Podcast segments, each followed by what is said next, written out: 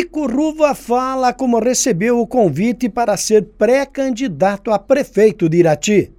É, então, para mim também foi uma surpresa muito grande, Paulo, porque eu recebi um telefonema alguns meses atrás e me reuni com o César Bacil, que é primo do deputado Emerson, né?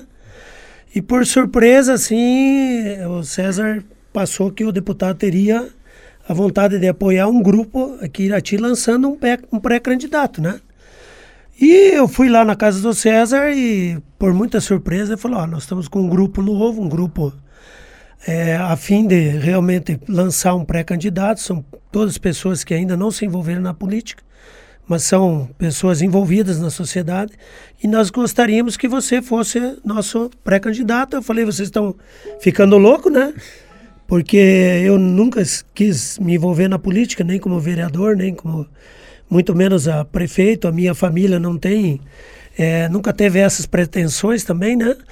Mas as conversas foram evoluindo. Eu fui vendo que o grupo realmente é um grupo muito bom, pessoas boas, pessoas que de repente se envolvendo é, e de repente conseguindo é, assumir uma prefeitura pode fazer um bom trabalho, né? E assim as conversas foram. O deputado veio já umas duas, três vezes, também fez uma conversa é, bem importante com a gente, expondo de como que deve acontecer. E ontem, numa reunião com um grupo também muito bom de pessoas, onde a gente já agradece a todos, foi batido o martelo. Uhum. O professor observa que sua família, mesmo não exercendo cargo político propriamente dito, sempre teve participação indireta na política. A professora Lenita Ruva, tia de Ico, foi a primeira chefe do Núcleo Regional de Educação de Irati, cargo que ele próprio exerceu no ano passado. Lenita participou da implantação da Unicentro e do CAIC no município. O pai de Ico, Frederico Ruva Filho, foi um dos membros fundadores do Alcoólicos Anônimos, AA, em Irati, há mais de 35 anos. Grupo que executa trabalho social em prol do resgate de famílias que convivem com esse drama. Ruva foi vice-diretor escolar, coordenador do movimento tradicionalista gaúcho, MTG Regional e patrão do CTG Terra dos Pinheirais. É, eu mesmo, como vice-diretor de escola, como é, coordenador do, do, da UMTG regional, que na época envolvia 10, 12 municípios da região, criando a, a liga, é, a liguinha das escolinhas, como chefe do núcleo também, você sabe, sempre se envolve em política. Você sempre está em contato com política, você tem, sempre tem que ter ações políticas, né?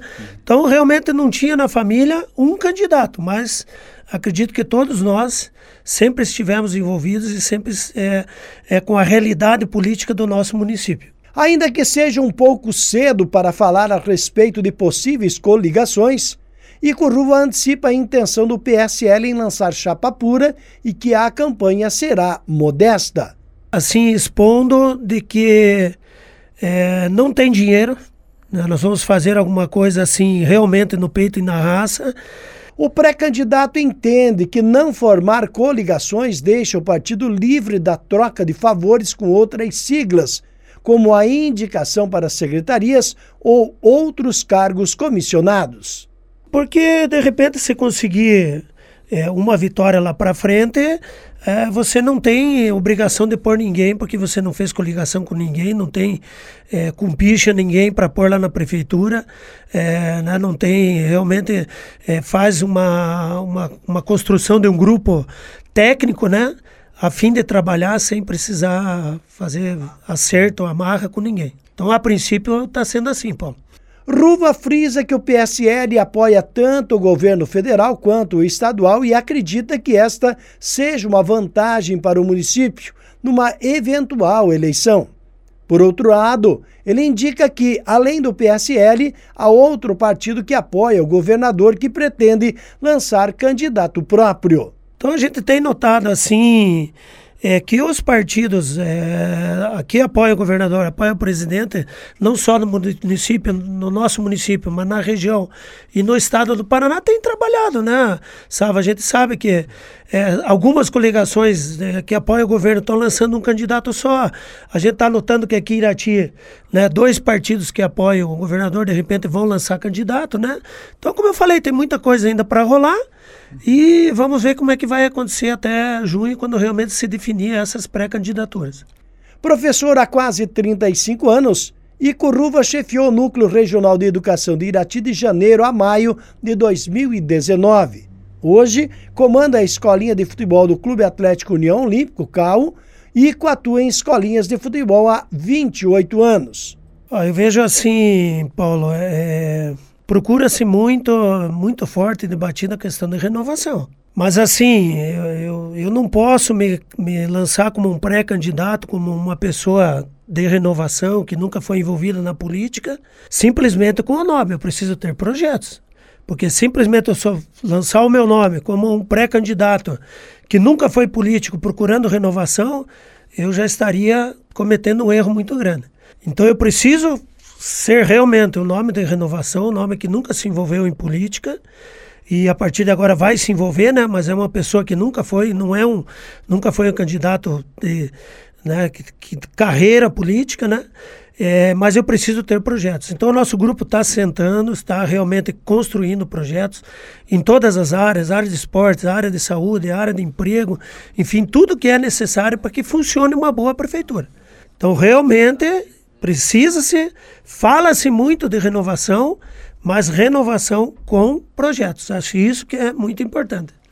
O PSL está formando diretórios e comissões provisórias nos municípios da região e pretende lançar candidatura própria em todos eles, conforme o deputado estadual Emerson Macio, liderança regional da sigla.